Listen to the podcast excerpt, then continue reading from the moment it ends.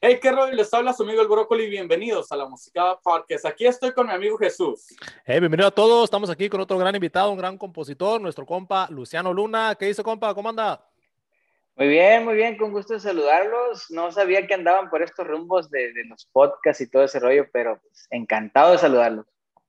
No, no, pues muchas gracias a ti. La, la verdad te agradecemos, de, te agradecemos de corazón por darnos la oportunidad, ¿no? Ya que pues ahorita ya está en unos niveles muy, muy altos, ¿no?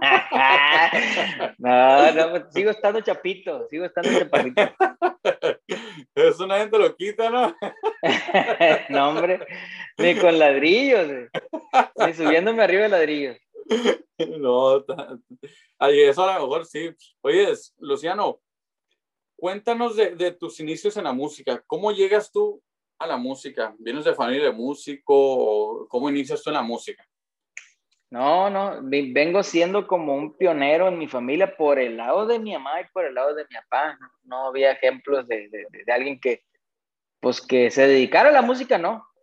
Entonces, eh, yo en la secundaria me ponía a cantar y precisamente el, el, muchacho con el que me ponía a cantar, yo le decía segunda y ya me decía el cómo, pero en realidad tocábamos así, güey, en el, mesabanco. En Chihuahua, lo o sea, agarrando cura, ¿no? Pero ya me decía, no, hazme la segunda y la segunda es esta, el chiveto, güey, ese, ese moro toca con los hijos del Señor. Íbamos a la secundaria juntos, ese, ese grupo, mucha gente no, no lo va a ubicar el grupo, pero ha sido el grupo que está detrás de un montón de producciones de artistas famosos como Adriel, Adriel Favela, como el Joss, como, o sea, son los que graban, los músicos que graban con él y, y un montón de producciones de muchos artistas, ¿no? Entonces, eh, él ya, ya se perfilaba como músico. Ahí fue donde yo, a mí me dio como la, la, la, inquietud, ¿no? Y sabía que no era tan desafinado. No era muy afinado, pero tampoco muy desafinado y tenía como el sentidillo. Ahí fue donde empecé a tocar la guitarra y eso me llevó a la música, o sea, a despertar el interés por la música. Quizá no me metí de lleno, sí hice como por meterme en los, en los coros de la secundaria y todo ese rollo, pero no, no me aceptaron por malo, güey o por feo, no sé, no, no, no, no, no, no me funcionaba ese asunto de, de, ir a los castings, nunca me iba bien para ir al, al coro o, o, algún grupo que se estuviera formando, entonces lo que hice fue eh, enseñarme a tocar la guitarra y el que me enseñó, fíjate todos los nombres que te voy a dar, fue Mario, Mario Castro, él es guitarrista, segunda voz de, de Ulises Chaires ahí terminó ahorita tocando, haciéndoles la segunda voz. Él me enseñó a tocar la guitarra. Ese güey me enseñó los primeros tonos, ya con, con un manualito ahí, y luego, pues bien, bien, didácticamente, pues no nomás a lo, a lo güey. Ahí fue donde le empecé a mover. Ya cuando empecé a sacar canciones que él me decía, era facilitas de, de Arjona, de, de Ricky Martin, eh, baladitas que, que se podían tocar, las tocábamos, nos poníamos, él era como salvavidas de la alberca municipal de Guamuchil y ahí entre sus descansos nos daba clases, ¿no? Casi se moría de coraje su mamá porque, porque pues él estaba en su chamba, ¿no? Y su mamá yo, yo creo que quería que el vato fuera pues, de lo de natación, ¿no? Al final también se inclinó por la música. Entonces, ya de ahí, ya yo me, me interesaba en, en, en, en buscar un grupo porque los que eran en aquel entonces los diamantes que terminan siendo los bohemios de Sinaloa y ahorita es el Avi, uno también que no, no, no hay más que hacer y se puso a entrevistar gente como otro. y le está yendo bien, güey, le está yendo bien. Dicen que a los inservibles les va bien. Ah, no, no es cierto. No, no, no. Y, y, y pues fue donde conocí al Avi, que por cierto es un vato que me gusta mucho cómo toca y, y, junto a él otro, otro camarada, el Maniqui, y formaban los Diamantes de Sinaloa, yo les ayudaba o yo me iba a meterse con las tocadas y, y, verlos y ver que, que se segundeaban las escalas y la guitarrita y entonces ya me empecé yo a requitear, a, hacer el rollo ya más campirano y conocer ya repertorio campirano, yo me sabía puras baladitas. Eso me llevó a formar un grupo. Estaba una vez en una cantina y fui a ver un grupo que estaba tocando en la cantina, pero se me hizo bien raro que un camarada que trabaja en la basura me invitó, éramos tra trabajamos juntos en el mercado y me invitó, él tocaba la guitarra y me dijo, vamos para que veas cómo tocamos, ahí estamos en la cantina fulano y tal. Habían empezó a tocar así de por semanas, pues, en la cantina. Y ya, cabrón, y pero con convitos y con microfonitos, ya, me empezó a gustar mucho ese rollo, güey. Y fue cuando yo ya empecé a meterme, eh, de repente se le salió el, el, el, el, guitarrista, otro guitarrista que había y me metí yo. Bueno, me metieron, más bien me invitó el, melón, le decían a ese güey. Y ya, ese grupo se llama Prisionero. En ese grupo yo empecé en la música, güey. Pero me di cuenta que el único que sabía tocar, encontrar los tonos y todo, era el melón, mi compañero. Todos los demás eran malísimos para tocar, o sea, no tenían sentido musical. Tocaba el bajista, pero no sabía, no sentía los cambios. Entonces, imagínate cómo se oía el grupo, güey. O sea, no, no había mucha hebra, nada, nada. Entonces, yo ya les empecé a decir, y fue donde yo me, empecé a experimentar más en decir los cambios. Pero ahí fue donde es un grupo donde agarrábamos tocadas y eran tan aventados que agarraban un montón de tocadas. Y pues aquí y, en China, lo que te hace como músico son las tocadas, güey. O sea, eh, el que la gente te pueda improvisar, el que llegue el, abuelo de la, de la quinceañera y te diga que tienes que cantar esa canción, aunque tú pues, sea de la jilguería de por ahí, que tengas que buscarlo, a ver qué chingados. improvisar, yo creo que fue lo que más me empezó a hacer. De ahí, muchas cosas te tengo que contar ese grupo que éramos muy malos para tocar todos, pero, pero me sirvió mucho. Después me brinqué a otro grupo que ya ese grupo tenía trayectoria, Grupo Furia. Este, pues ese grupo ya, ya salíamos a tocar a Sonora, eh, alternábamos con, con, bandas en su equipo, ya era tocar en escenarios arriba de un templete, eso, con ese grupo lo experimenté. Fue cuando salió el Duranguense, güey, y yo empecé a decir a los plebes, ¿saben qué?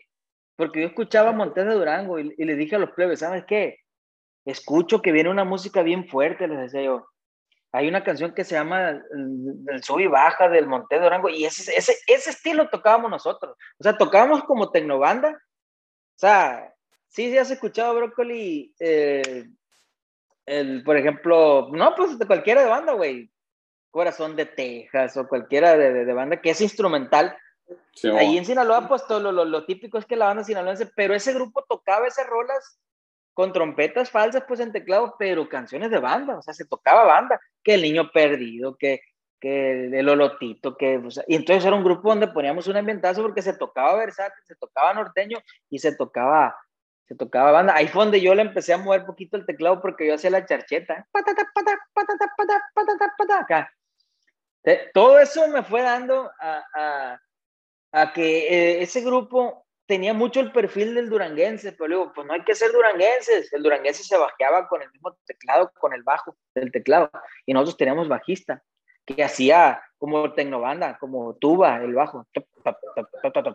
O sea, lo cortaba. Pues. El caso que ese grupo, güey, pudo haber servido machín de perfil para, para meternos en esa ola del duranguense y crees que no me siguieron el rollo. Me encabroné tanto, güey. No me siguieron el rollo. No, no quisieron, como que dijeron, es que tú, tú eres el más morrito del grupo, no vas a venir tú a decirnos cómo, cómo nos manejemos. Y me, me encabroné y me fui. Ya me había invitado dos veces una banda y me fui a la primera banda que tuvo, de las primeras bandas que tuvo vocalista, la banda Clave Azul. Ya con la banda veníamos acá a Tijuana, íbamos a las pulgas, tocábamos en Ensenada y nos íbamos por fines de semana y eso también me dio un montón, güey, de base de amanecerle tocando a, pues a la gente, ¿no? En las banquetas o, o, en las fiestas, así a capela, a capela y sin sonido, o sea, con la banda.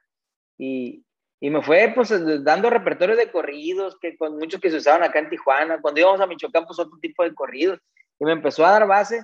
Y eso me llevó a la música. Ya estando encarrilado en la música, me empezó a caer una oportunidad con la banda Libertad y ahí fue donde, hasta ahí es el punto más importante de mi vida, pues en la música, porque yo venía de ser músico, de ser vocalista, de, de aprender cositas y ahí con esa banda empecé a componer ya por hábito, pues o sea, yo ya empecé a componer canciones que me gustaban a mí y empecé a, a verme un perfil como compositor. Cuando voy con ellos, que esa banda era una banda importante en mucho porque acompañaban al Potro, a, Julio Chávez, a Sergio Vega, a Joan Sebastián en las producciones. Era la banda que los acompañaba en el estudio. Entonces, a mí me llevaban a veces para hacer voz guía. porque pues no podía ir Joan Sebastián nomás a hacer la guía y regresarse, entonces llevaban a alguien para que cantara la voz guía y después mandaban a la verga la voz de, de mía y llegaba Joan Sebastián o Sergio Vega. entonces, eso, eso me sirvió para conocer los estudios.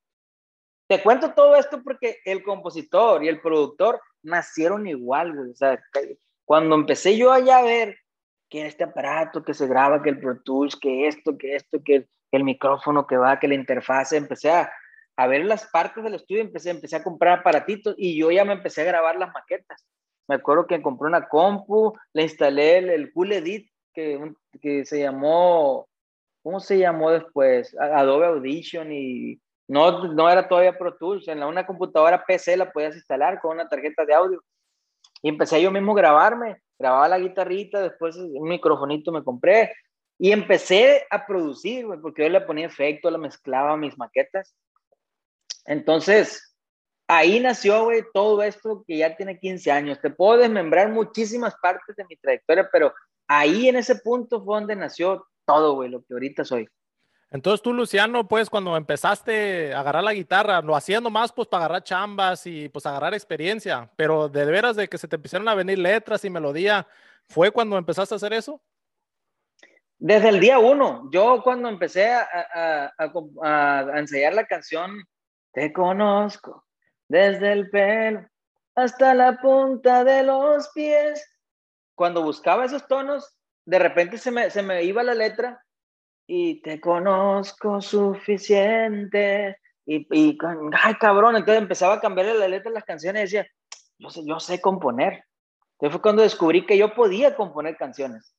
Eh, cambiándole la letra a las, otras, a, las otras tonadas, ¿no? Y, y yo le cambiaba también la tonada, entonces, ah, cabrón, entonces hacía la secuencia armónica, le cambiaba otro tono, le quitaba y le ponía, hacía otra secuencia armónica, le ponía otra letra, entonces se convertía en una canción totalmente nueva y dije, ah, cabrón, esto es inventar música, hacer una secuencia de tonos y después meterle melodía a eso sobre una idea. Entonces se me hacía fácil y sabía que yo lo podía hacer y ahí fue donde descubrí que yo podía componer.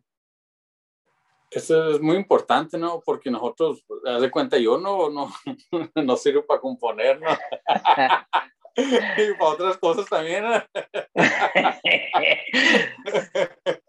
no, no, así es la, la, la, relación que tenemos yo y mi compa Luciano Luna, ¿no? es más pesada, güey, es más pesada, nomás que hay que llevarnos la más tranquila por la gente. Eh.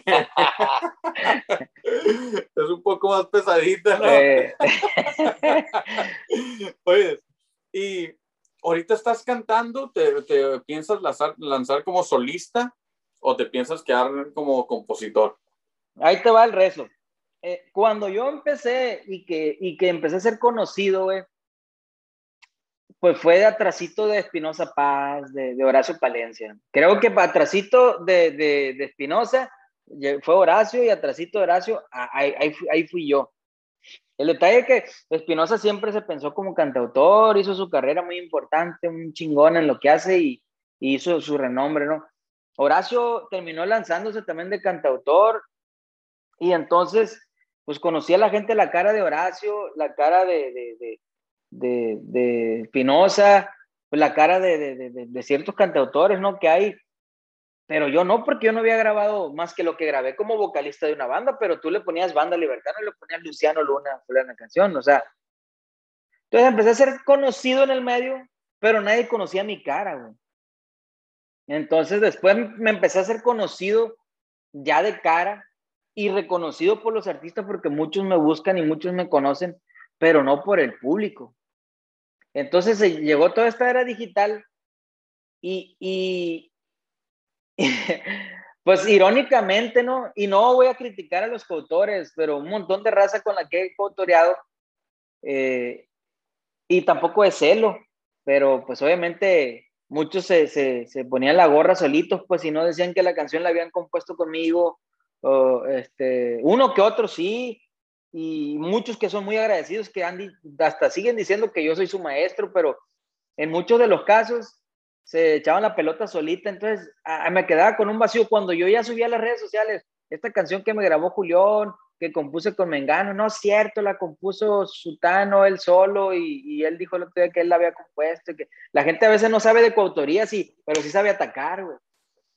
Entonces, no, no, no es que me diera a mí, pues, ¿qué? Pues mientras me paguen, esa sí está dividido el pago y el pago llega, no hay pedo. Pero empecé a ver que la gente, aunque me empezó a conocer por redes sociales, no me ubicaba y a lo mejor ponía en duda mi talento, güey. Porque, pues, si le dices, compuse esta canción con Eden Muñoz, con Jos Favela, güey, con gente que anda, que anda de cantante, la gente a veces piensa que él fue el que hizo más y a lo mejor yo hice, más, hice menos. Cuando te lo digo aquí enfrente y con la cara bien eh, eh, segura y que el, el, 99.9% de las canciones que he compuesto en coautoría son ideas mías, títulos míos que yo guardo en mi celular y que yo ese día le tocó la suerte al cabrón con el que coautorié de que, de que le compartí esa idea, pero el 99.9% de las ideas no me las traen. Las hago yo y las tejo y las llevo y son ideas que yo traigo guardadas. Entonces he compartido mucho.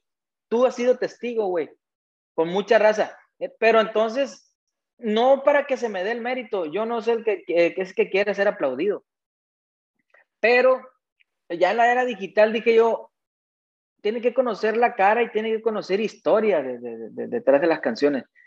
Cuando ya empecé a recibir premios, güey, compositor del año, desde el 2012 empecé a, recibir compositor del año, empecé seis años seguiditos de estar nominado junto con Pitbull, con, con J Balvin, con, con gente eh, eh, ya a nivel latino, pues en los premios Billboard me nominaban, no los ganaba, pero me nominaban, pero empecé a ganarlos, que Monitor Latino, empecé a ganar premios ISA, y ya se vinieron premiaciones importantes en las que me llevaron incluso hace dos años a la, al Salón de la Fama de los Compositores Latinos, entonces dije, ya entrar al Salón de la Fama de los Compositores Latinos y que te reconozcan, es que ya estos, pues en ese tiempo llevaba 13, 14 años, han valido la pena, y, pero la gente no sabe, Entonces, decidí empezar a grabar mis éxitos, y eso es lo que estoy grabando.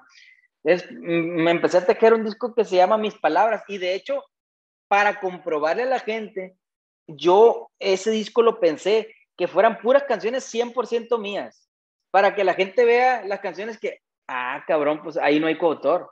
Y fueron, adivina tus palabras, entonces, ¿qué somos? ¿Me interesas? ¿Para qué tantos besos? Nomás faltó que me quisieras. Eh, pues un montón, un montón de rolas que la mejor de todas, que he compuesto yo solito. Empecé con la idea de grabar puros éxitos míos.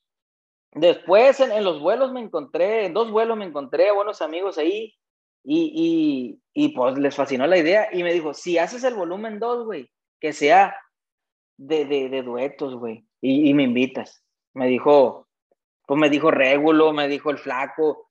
Y ya, em, entonces empecé yo a mensajear con raza y mensajé con Bebeto, mensajé con, con Noel Torres y todos, güey, no, hombre, qué chingón, viejo, qué chingón, invíteme. Y entonces ya me decía Regulo, eh, güey, yo quiero grabar, era mi necesidad contigo, porque esa canción, pues yo se la quiero dedicar a mis hijas, porque, porque yo sé que tú la compusiste, yo me sé la historia, yo admiro mucho la canción, y yo sé que, ah, cabrón, dije. Entonces ellos empezaron a escoger las, las canciones, invité al Jack, invité al Flaco, invité al Mimoso, este, invité a Luis Coronel, y Luis Coronel me, dijo, quiero yo grabar con usted la de tus latidos. Entonces, esa va con coautoría. ya se me quitó de la cabeza un poquito la idea de que tenga que ser con coautoría. Digo, con, rolas es, solo mías. Y, y, y, pues ya van algunas coautorías porque ya tuve que decidir, güey. Ahí te va porque decidí grabar, pues, un éxito cual fuera que seleccione y escoja el invitado.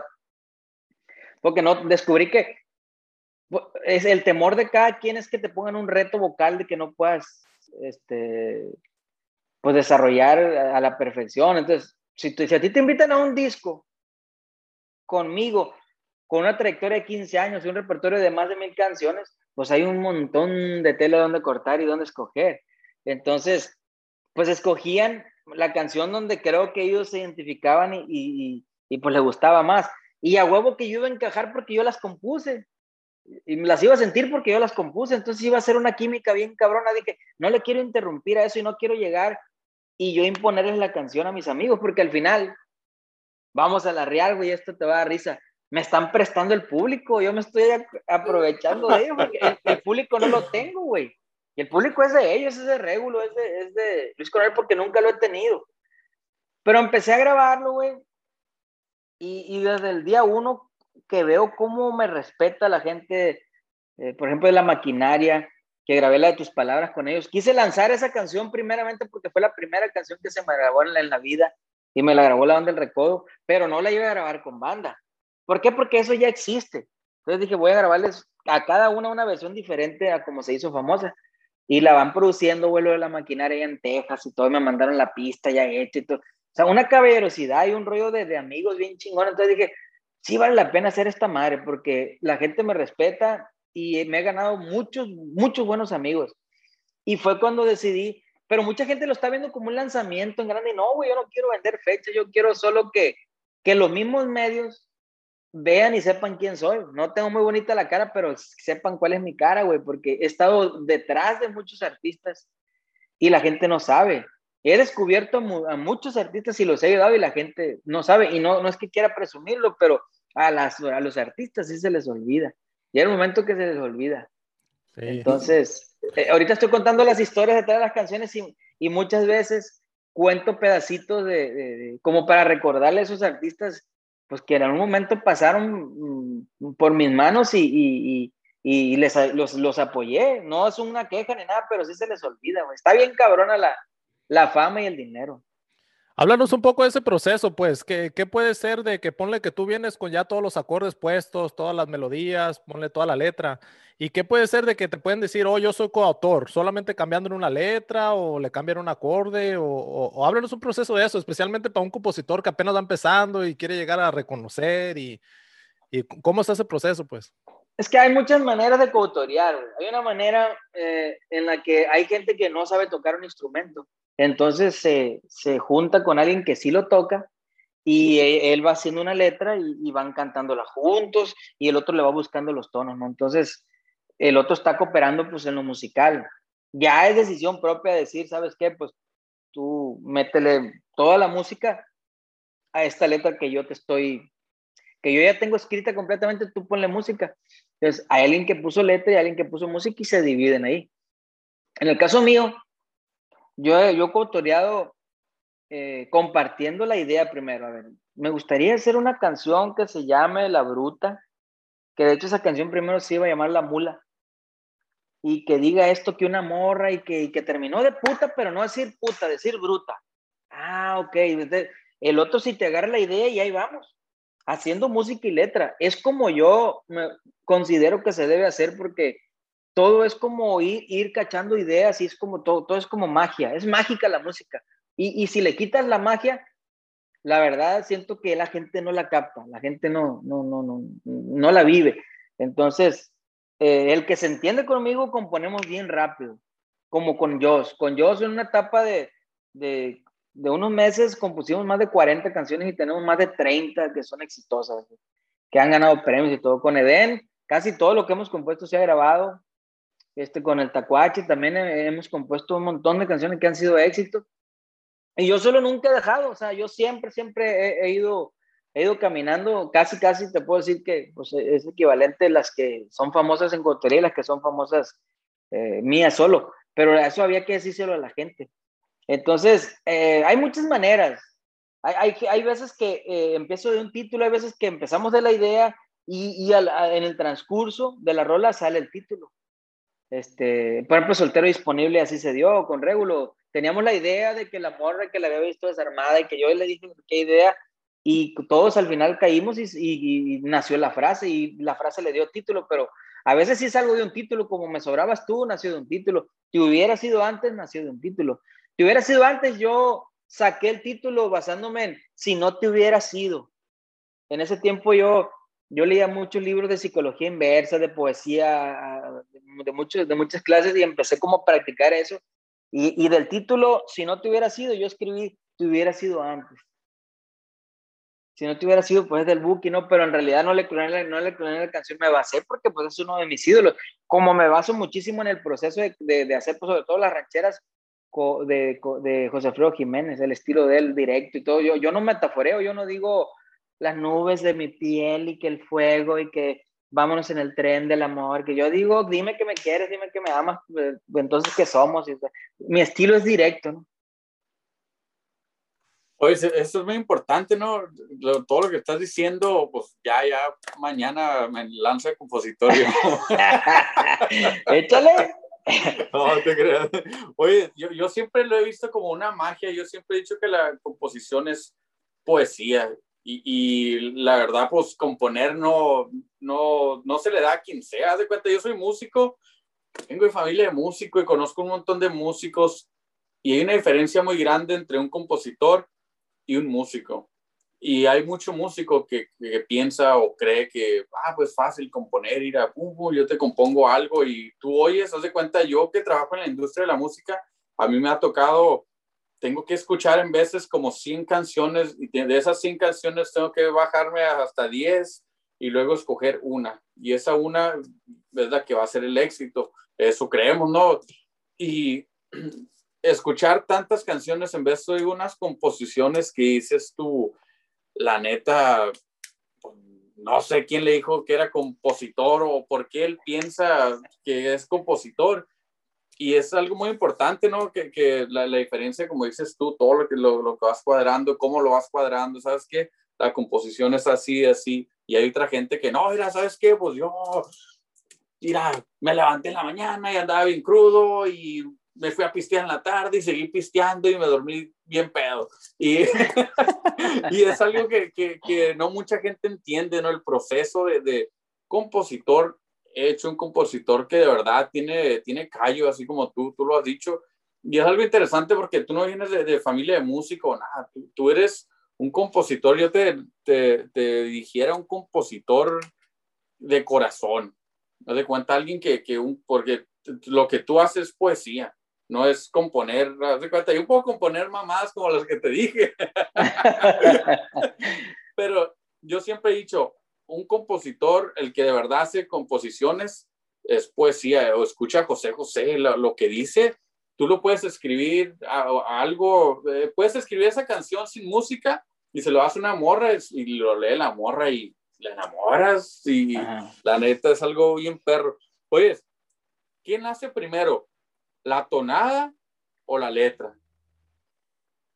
Para mí, la necesidad de decir algo, la neta. Por ejemplo, si quiero, si ando viviendo un rollo triste, eh, me acuerdo de una situación que haya vivido, güey. Sí, sí, trato de buscar esa situación y ir a cacharle ese sentimiento de dolor, de ardor, de lo que tú quieras. O sea, de repente morras que, que, que luego, luego que, que, terminaban conmigo andaban con otro vato y ya te empiezas a comparar o, o, o, o que, me, que me, echaron mentiras o incluso que yo fui el que las traté mal y jugué con ellas, pero me voy a la situación de ellas, como que sintieron ellas. Entonces, ¿qué sentiría yo o qué sintió ella? Entonces, me, me transporto a ese pedo. Y ya, sobre una, una situación vivida, es para mí un referente. ¿Qué diría? Y con ese coraje lo digo. Y créeme que cierro los ojos, güey. Y hago el coraje. Te hubiera sido. O sea, actúo esa madre porque tengo que sentir la vivencia. Entonces, es, es lo que me pasa a mí. Entonces, cuando yo, güey, hago la cara de tristeza y ese rollo, pum, la otra palabra nace, güey. Por eso es importante para mí siempre yo tener una guitarra. Si alguien está culturando conmigo, tiene que tener su guitarra y yo la nada de que dámela y ahora, no, no, no. Ten tu guitarra tú porque yo aquí voy a buscar mi, mi, mi línea, ¿no? No te puedo decir, a veces sí salen tonaditas sin letra. Este, creo que, dime que me quieres, dime que me amas. Salió así como, salió como la tonada y le empezamos a poner letra. Pero es muy raro, es muy raro. Yo casi, casi si me mandan una melodía para poner letra batallo. O sea, batallo menos si me mandaran una idea, ni siquiera una letra, y yo voy creando la melodía. Por ejemplo, con, con, con quien compuse Ni lo intentes, que se llama Juan, Juan Diego Sandoval, él solo me, me mandó el título. Y prácticamente toda la rueda yo me la llevé este, con música y letra, ¿no? Eh, entonces, pero al final se coautorió porque pues, se, comparó, él, él, aportaba esto y ya se llegó al final, pero sí, en realidad, pues él, él, no es músico, entonces yo fluí mucho, creo que mucho más porque yo tenía la guitarra en mano, entonces, pero la idea me la provocó él. Él me dio una muy buena idea, un muy buen título y ay, cabrón, y ahí me fui. Oye, Luciano, ¿hay, ¿hay, tiempo donde llegas a un punto donde estás bloqueado, donde no te salen las ideas y, cómo le haces pues para dar más inspiración? O, tienes una rola que quizá la vienes cargando de mucho tiempo, que quizá no has querido lanzarla o no la has terminado? ¿Cómo le haces para ese proceso pues? Eh, o sea, yo voy revisando, güey. Si siento que, que, la, que la canción le hace falta un gancho o siento que no lo tiene todavía y siento que ya estoy cansado, descanso la canción, la canción la dejo unos días. ¿Por qué? Porque en ese momento a lo mejor cansado o a lo mejor ya con el proceso de que, o la frustración de que si la terminé o no, no voy a rendir igual. Y con el oído frío al siguiente día, incluso hay canciones que ya terminadas de todo, todo. Al otro día les cambio cosas ya porque ya escucho y me doy cuenta de ciertos errores o ciertas cosas que puedo mejorar al siguiente día con el oído frío. Entonces sí es muy sano revisar la canción yo hay un consejo que les doy a los compositores que uno tiene que verla como un dron. Porque a veces la canción haces, haces, dices algo en el principio y al final contradice lo que dijiste al principio. Y es porque no vas viendo tú mismo la secuencia que estás dando. Entonces yo siempre trato de regresarme y volverme. Entonces siempre como un dron, como un dron voy y vengo en la canción. Ah, cabrón, pero aquí esta palabra ya la dije. O aquí estoy diciendo lo mismo que acá. No, lo voy a cambiar. Entonces es como una revisión constante y al último, lo más valioso para mí en la composición, que mucho, mucho lo aprendí, es la última revisión. Ya al siguiente día, con oído frío. ¿Qué me faltó? Y la canto una y otra vez y, ah, cabrón, todavía no me llena, o sabe que este, tardó mucho en reventar, o, o, reventó muy pronto, o no, el final, no, no, no mato con el final. Necesito una frase más fuerte. Entonces ya me, porque si hay un estilo que tengo yo es que mis finales sí son muy diferentes, yo, son muy inesperados. Y el final es el que en el que mato. Oh, ya no tendría estas ganas de rogarte. O sea, es donde guardo la frase más fuerte o más bonita de la canción y trato de, de, de, de que todos los finales de mis canciones sean originales sobre todo. Entonces, ese es el proceso. Eh, depende de cómo andes, a veces te atoras mucho, yo canciones que entre agarrándolas y dejándolas me he tardado meses, güey, en, terminarlas. Y hay unas que no, que nomás descanso un tantito, pero yo no me bloqueo tan feo, pues, porque siento que, ¿sabes cuándo me, me he bloqueado? Cuando he coautoreado con gente que no conozco y que en ese momento, sin conocerla, hemos empezado a componer algo de la nada y que no sabemos ni qué chingado vamos a componer. Y que no nos entendemos todavía y que él va, no, no sé qué idea trae él. Y ahí me bloqueo mucho y casi no rindo. Esas, las bloqueadas más cabronas me las, me las he pegado ahí. de repente hay empresas que organizan sound camps, donde nos meten a ocho compositores a componer unos con otros ahí, a hacer orgías y todo. No, no es cierto. Este, componer uno, tú con aquel, tú con aquel, y no con todos es la misma química. Entonces me atoro, la neta, ¿no? ahí donde soy malón. No, eso es muy importante lo, lo, que acabas de mencionar ahorita, porque sí, fíjate que hay muchas composiciones que, que he escuchado yo que, que, como lo dices tú, tienes que ir revisando la canción para que todo vaya haciendo sentido. Hay un chingo de composiciones que oyes hoy en día en, en, la radio, en Spotify, en todos lados, que en veces te quedas, está perra la, la tonadita y todo, pero en veces la canción no hace sentido.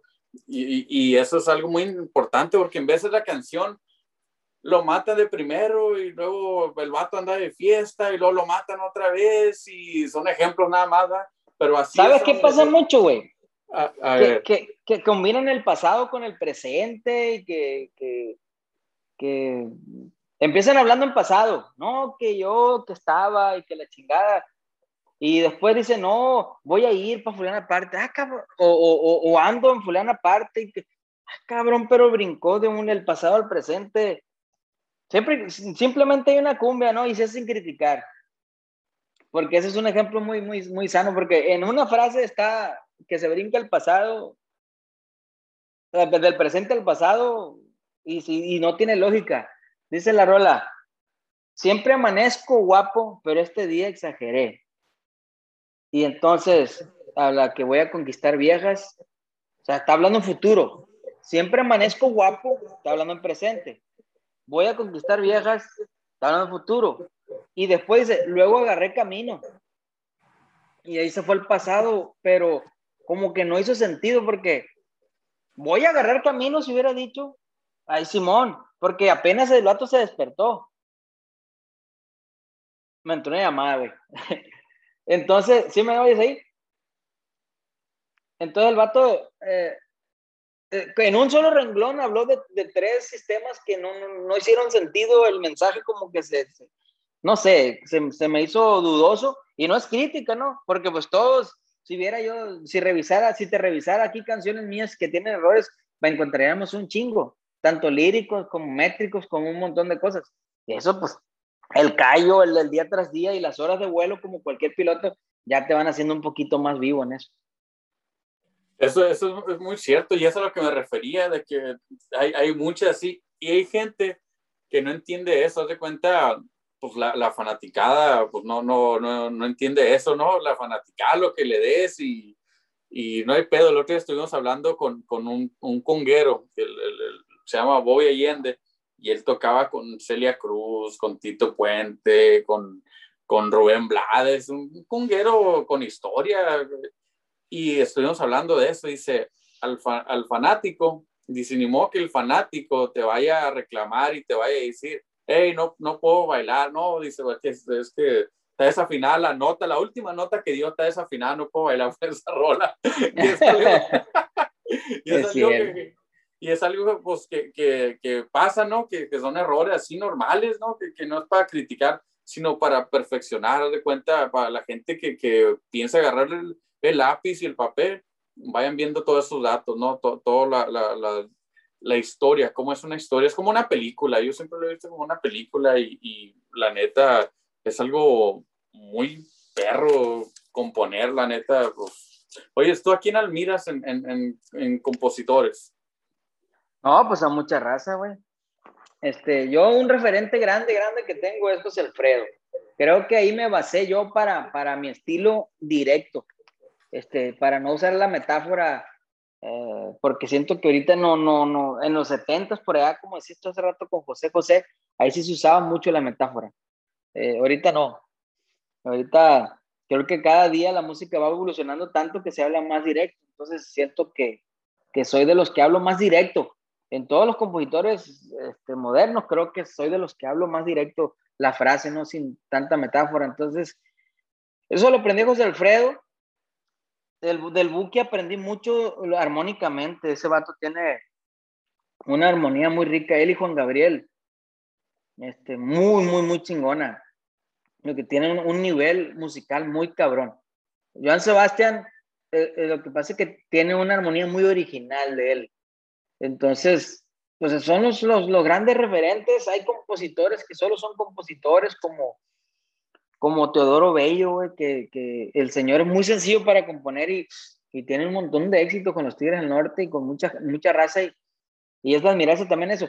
Lo que yo sí quise ser es un poquito más versátil, pues que, que mis canciones, que, que no me cataloguen como un compositor ranchero o como un compositor romántico o como de cumbias, sino que de todo.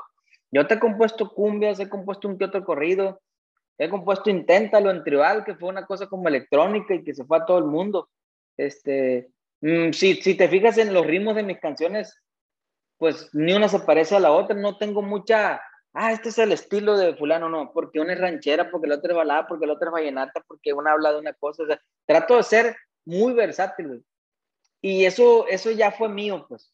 Pero claro que me basé en todos esos personajes que te digo, y más en, eh, eh, eh, armónicamente quiero que sepas más en la, en la música gringa, en las armonías, en la manera de, de, de, secuencias de tonos, en el country, en el country original tejano y en la música que es como un country, pero que es de Brasil. Se llama sertaneja, sertaneja se escribe la música, es como un country, haz de cuenta un country, pero es brasileño.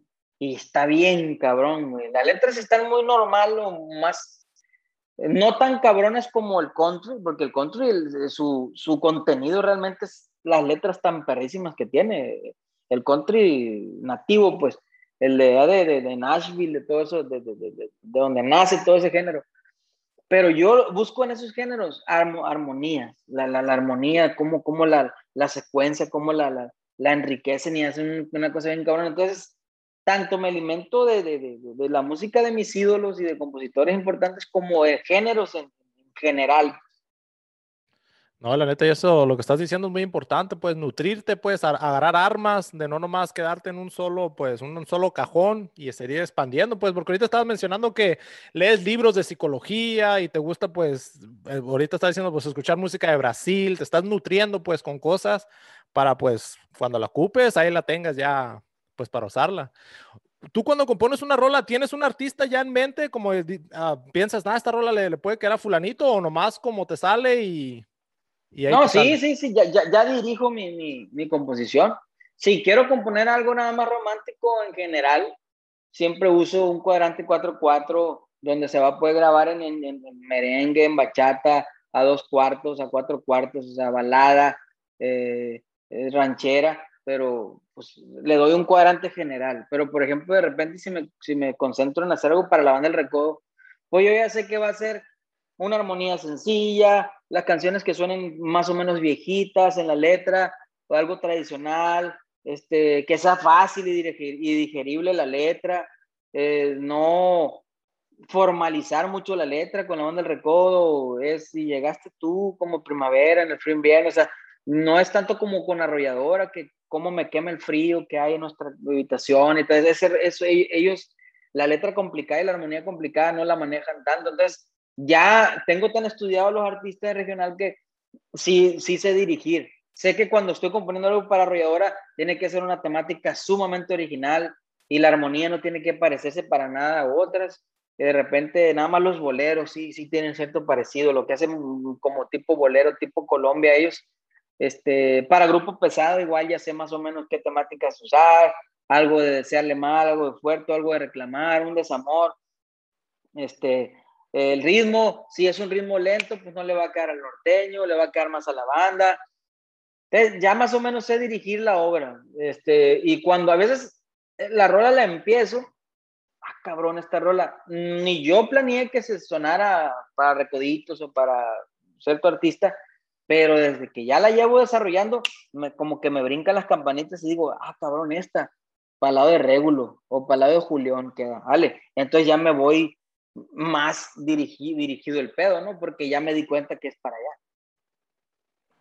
Oh, qué perro. Oye, ¿en, en, qué, cuántos géneros ha, grabado tu música? Pues casi todos, pues eh, digamos que, que, lo que me ha pasado mucho es que las versiones de regional mexicano se, se conocen en otros países por la lista de popularidad porque son número uno, a veces incluso he llegado a tener número uno arriba de lo latino, o sea, una canción de Luis Coronel arriba de, de las de Marc Anthony y Enrique Iglesias. Entonces, eso le da a que toda Latinoamérica, ah, cabrón, no está Ricky Martin, está otra canción y es de un regional. Entonces, ya, ya la escuchan y en esos países hacen otras versiones. Ni lo intentes, ha sido grabada en salsa, en merengue. Si hubiera sido antes, ¿para qué te digo? Pues en pop, en rock. Entonces, eso me ha llevado a otros géneros en versiones, ¿no? de repente que artistas como Piwi, como Pedro Fernández, como Lucero, que graban en otros géneros, se han acercado a mí para que le grabe banda, pero de repente ya, ya un Ricardo Montaner, que también grabó, te hubiera sido antes, ya la volvió latina, en un pop latino, como lo maneja él. Entonces, eh, no me he metido mucho al pop, no me he metido mucho al urbano, no le tengo miedo a meterme, o sea, sé que yo pues, tengo la, experiencia para estudiar bien el género y saber qué puedo dar pero como que me siento cómodo, güey, acá. Y como que siento que las canciones al final, si las hago eh, generales, se van a poder eh, grabar en cualquier género. No me, no me gusta el hacer mucho pop porque al final el pop siempre entra mucho en lo metafórico y como te digo, no me gusta metaforear, me gusta mejor hacer una situación, ponerle un ritmo que se pueda adaptar al pop y ya me, me ha tocado que hay artistas pop que se, se han interesado. No, no es mi mercado, ¿no? el pop se maneja muy distinto la manera de, de trabajar porque muchas veces te quieren firmar como exclusivo de una empresa, entonces eso no me conviene. Entonces, sí me les acerco, se me acercan poperos, sí trabajamos de repente cosas, pero ha sido más lo que ellos se acercan a usarme a mí para entrar al regional. Así está el pedo. Vienen, eh, yo he compuesto con el de Río Roma, he compuesto con Jesse de Jesse Joy, he compuesto con gente, gente importante del pop, pero pues, de una vez te digo, la neta sí nos respetan, respetan el contenido que tenemos nosotros acá en el regional. Sí, pues la neta tiene la trayectoria y pues en tu letra, pues te han de respetar en eso porque te sale del corazón, pues la letra, como dices tú, no, no, usas tanto, como dijiste, metáfora, usas pues como se escucha y en el reggaetón eso se usa mucho ahorita, dan mucho de lo pop y urbano, se usa mucho pues decir ahora pues al chile pues las cosas, sea, no, no usar tanto, no, pues que las nubes y este rollo. Oye, pero hubo un momento donde tú quizá intentaste escribir de esa forma y no te salía o nunca, nunca has forzado escribir de otra forma, siempre te has quedado en esa misma línea de decir las cosas como son. Sí, sí, es que hay canciones mías que tienen, que tienen metáfora, pero no, es que sea mi estilo, pues. Hay una canción que me grabó la original y me la grabó también Jonathan Sánchez que se llama Transparente. Como tu mirada que nunca me miente, como gota de agua que al caer del cielo me toca la piel y me acaricia el alma. Eso es metáfora.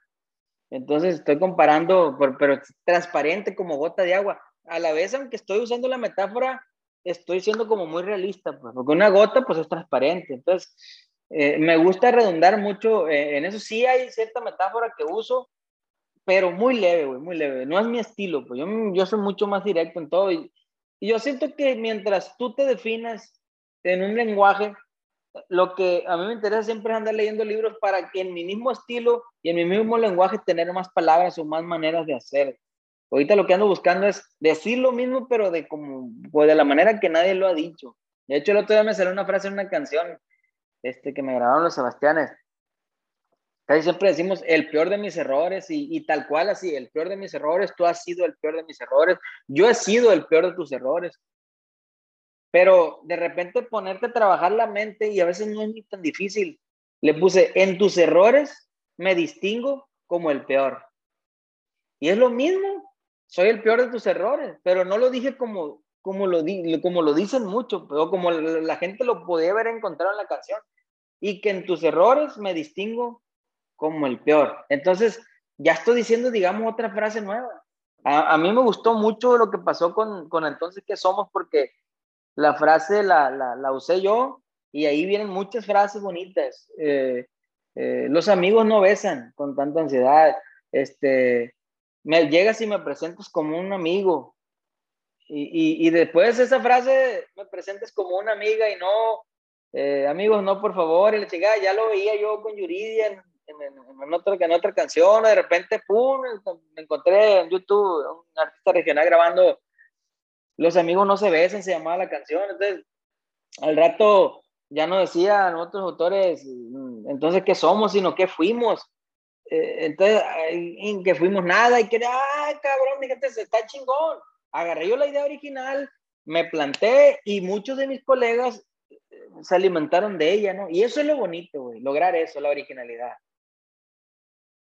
No, es algo pues, que, que, está bien chingón, ¿no? Ahorita, pues, la verdad, nosotros hemos hecho este podcast y nos hemos encontrado con, con puro talento y, y, hemos tenido a pura gente exclusiva. Tuvimos a, a y a mí, Hernández. a puro chingón y a mí.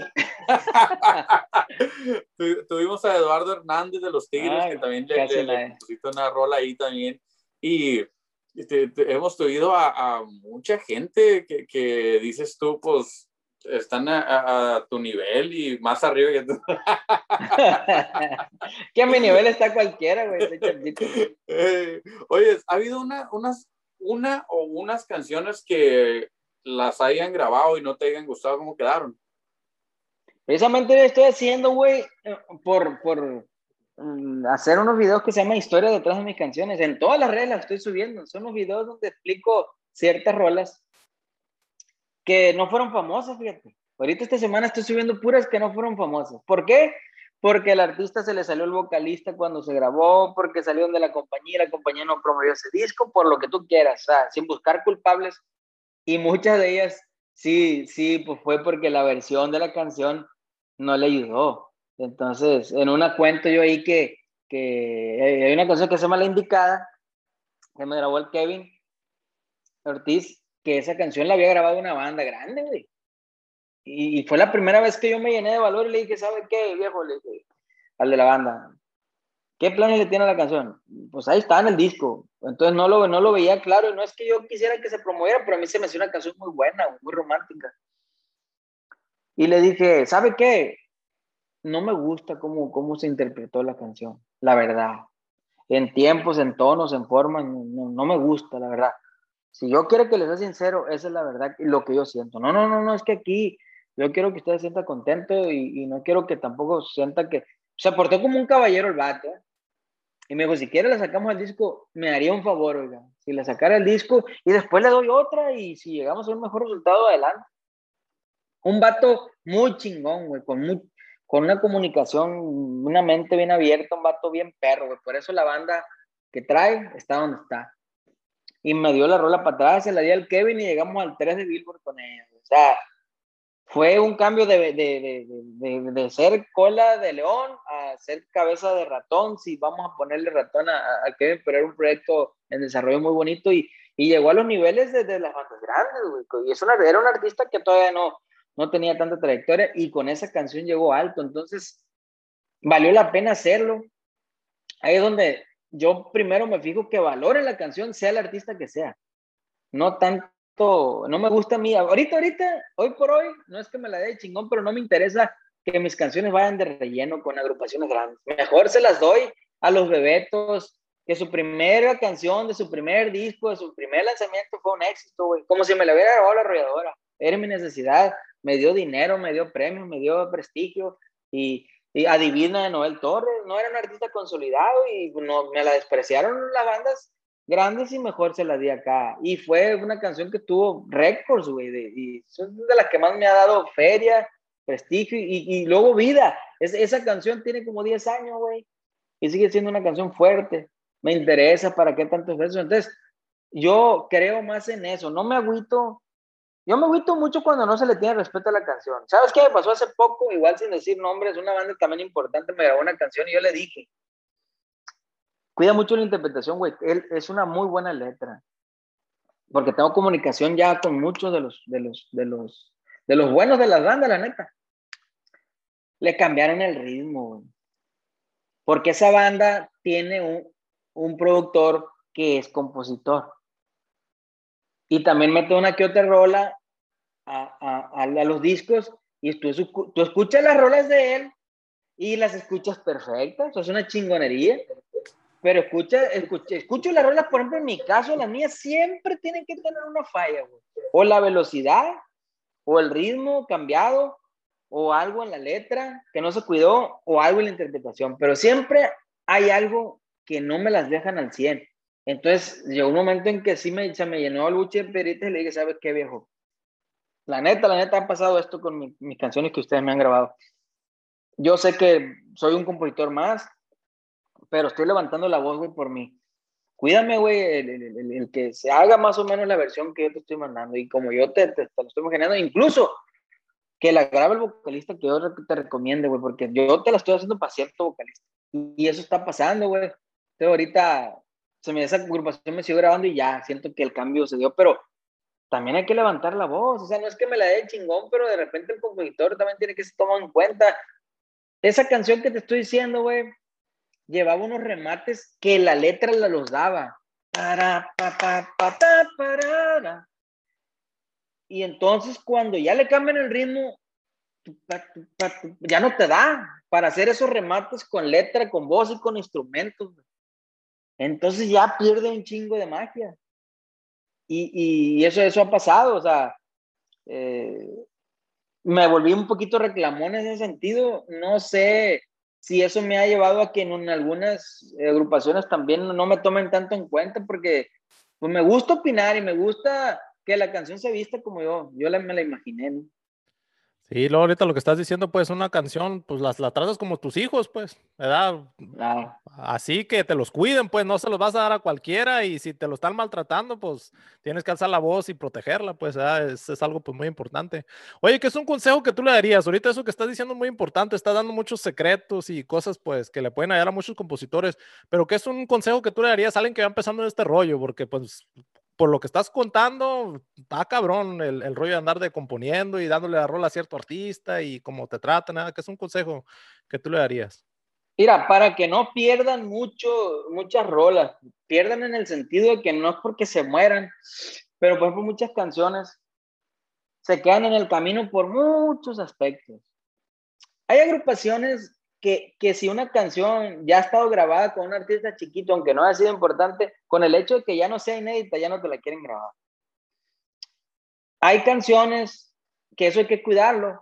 Este, si tienes pensado una canción para la banda del recodo, la banda del recodo casi no agarra canciones que ya existan. Si va a ser un disco inédito, va a ser un disco completamente nuevo, entonces hay que cuidar eso. Pero por otro lado, los bandas Los Sebastianes, la arrolladora, sí se fijan canciones que ya estén grabadas, siempre y cuando les sirva la versión. Eh, porque de una maqueta que estaba en YouTube, ha habido un éxito con los Sebastianes que me grabaron y de ahí la agarraron, ni siquiera la promoví yo. Son unas por otras, ¿no?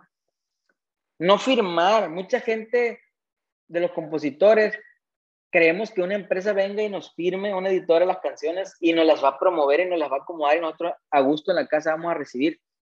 No, te las va a firmar para que tú las muevas y tú le des a ganar dinero a ellos es al revés.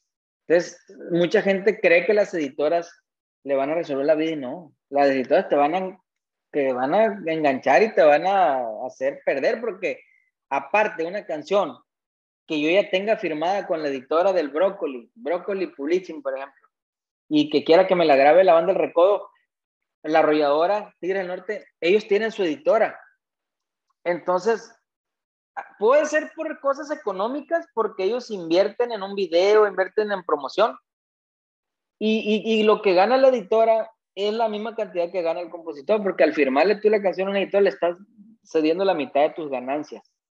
Entonces, como la banda del recodo invierte en hacer un buen video, en hacer una buena promoción, pues le interesa recuperar por la parte de la editora pues lo que está invirtiendo, ¿no? Eso es un punto, pero a ellos no les falta el dinero.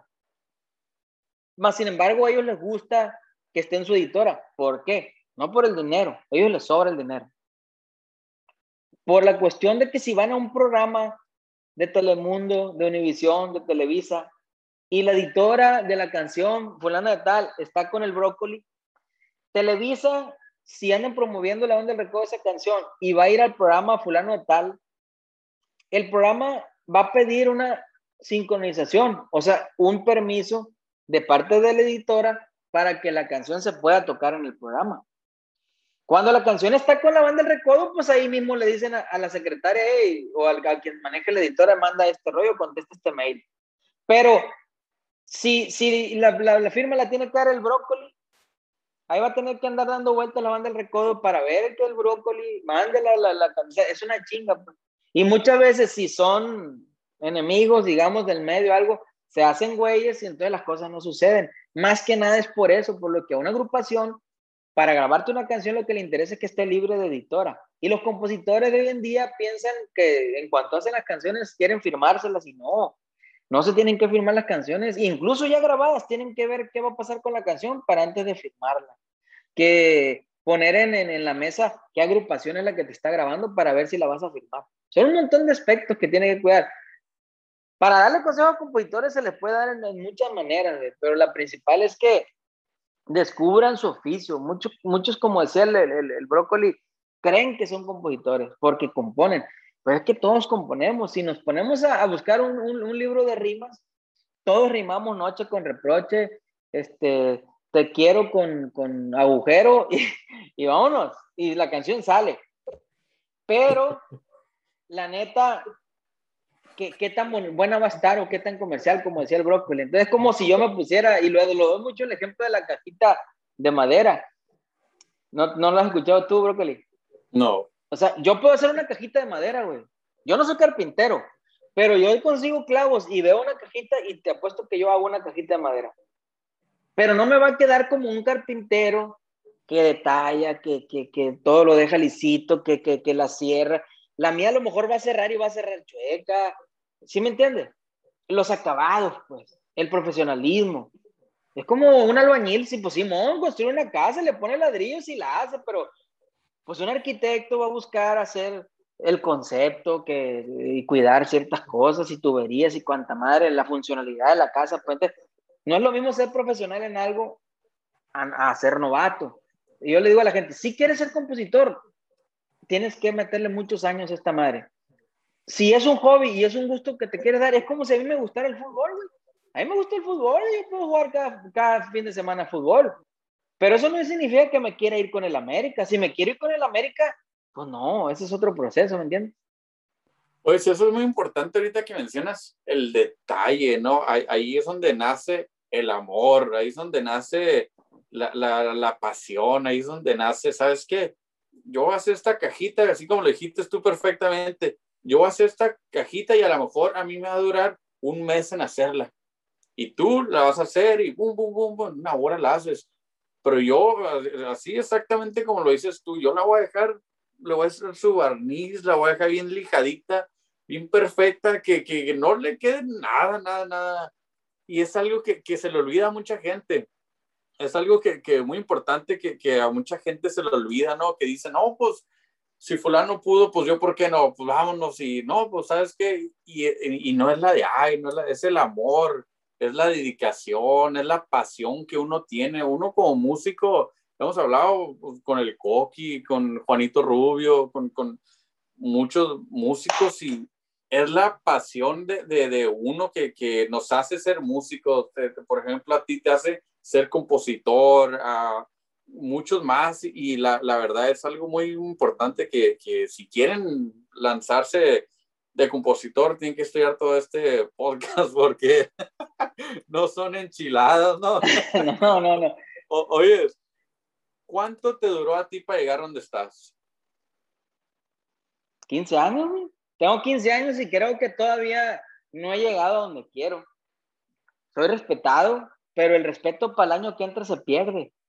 Es como, yo una vez un viejito me dijo, güey, me quedó muy bien machina la enseñanza. Venimos de paso, güey, y todo lo que dejemos aquí, el recuerdo que lo dejemos va a ser de paso, por más que quieras que se largue y que... El Benito Juárez, güey, en 100 años no vas a ver en el mundo quién es, ni los mexicanos. O sea, porque tarde que temprano la calle que, por, de Guamuchi, la Rosales, que es la más famosa de Guamuchi, ahorita se llama Rosales, pero a lo mejor en 50 años se va a llamar Brócoli.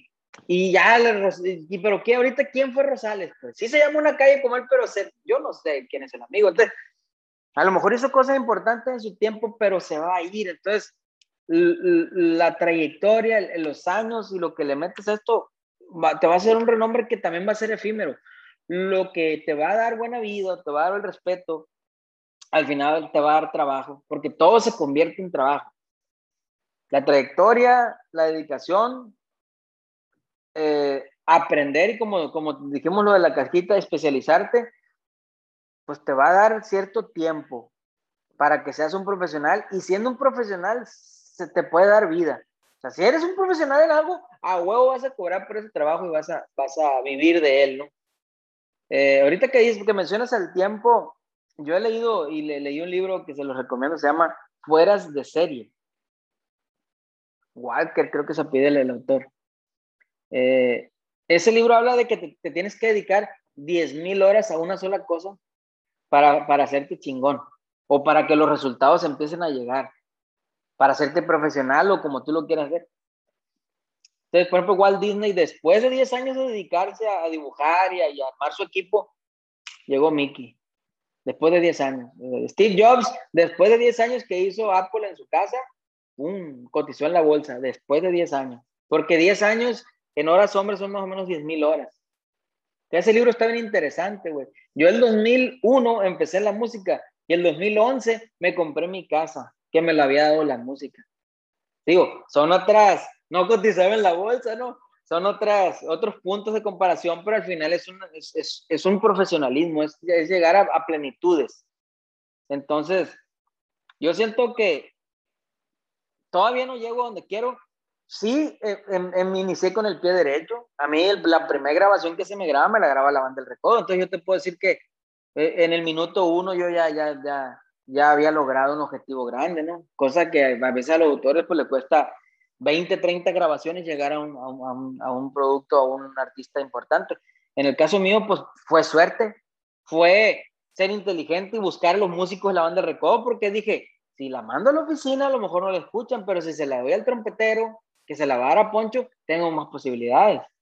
Entonces, eso fue lo que hice yo. Creo que fue inteligente, pero también conté con el factor suerte. Pudo haber llegado el disco a Poncho Lizarra y verlo tirado a la verga, pero no, se puso a escucharlo el viejo. Cosa que le agradezco hasta ahorita. No, pues la neta es algo, lo, que estás diciendo, yo creo, pues son puros secretos de que has agarrado con la experiencia y pues todo su tiempo, da algunos, como dices, pueden durar 10 años hasta que le llegue el triunfo, pero pues si lo haces de corazón y te gusta y de veras lo estás haciendo por esa razón, el éxito te va a llegar, ¿verdad? Oye, Luciano, tus redes sociales para la gente que te quiera contactar, para mirar esa serie que estás hablando de, que estás hablando de las rolas que no funcionaron. Son Luciano Luna, compositor en, en, Instagram. Ya todo lo demás es Luciano Luna o Luciano Luna Díaz. Este, eh, casi todas mis redes las tengo eh, verificadas. Eso es importante porque ya están empezando el hate. Este, con el éxito también llega. Yo lo dije en un corrido que hace poco me grabó, eh, me lo está grabando el coyote.